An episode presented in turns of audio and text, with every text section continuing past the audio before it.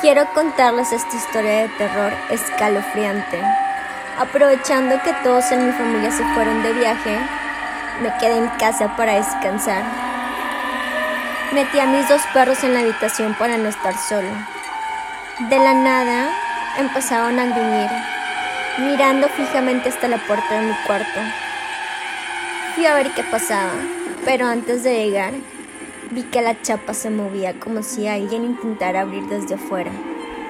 Mis animalitos se pusieron inquietos, ladraban nerviosos y encogían las orejas.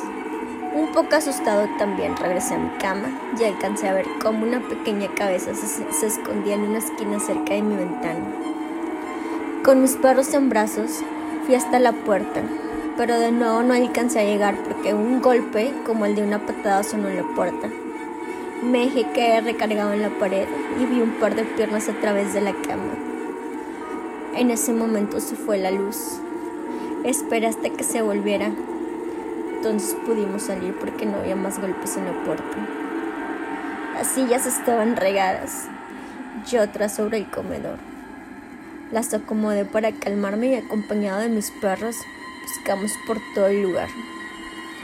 No pudimos encontrar nada. Fui al baño a lavarme la cara para el susto. Mis perros salieron corriendo. Cuando fui tras ellos pasé por el comedor. Las sillas estaban de nuevo regadas. Los animalitos estaban en el cuarto de mis padres. Detrás de un niño de pies sucios que estaba muy pálido. Al darse cuenta que lo que veía sonrió y salió corriendo, justo al lado mío, dejándome un fuerte escalofrío. Me quitó las fuerzas, caí desmayada. Al despertar, vi a lo lejos en el comedor un par de personas sentadas que discutían sobre algo. Un hombre se levantó de la mesa y golpeó a la mujer con fuerza. Esta gritó mientras corría hasta donde yo me encontraba. Quise correr, pero en un instante estaba enfrente de mí.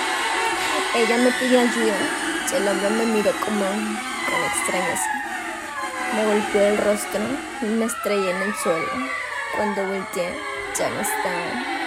Solo pude ver ese par de piernas blancas de nada que pertenecían. Que el niño que reía.